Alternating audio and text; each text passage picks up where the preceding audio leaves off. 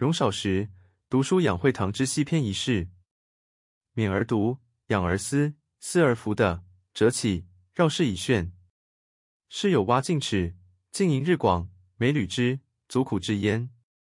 既久而遂安之。一日，父来室中，故而笑曰：“一事之不至，贺以天下国家位，命童子取土平之。”后容履其地，猝然以惊，如土呼隆起者，俯视的，坦然则既平矣。已而复然，又久而后安之。一习之中人甚矣哉！足履平地，不与蛙视也；及其久而蛙者若平，致使久而急乎其故，则反之焉而不宁。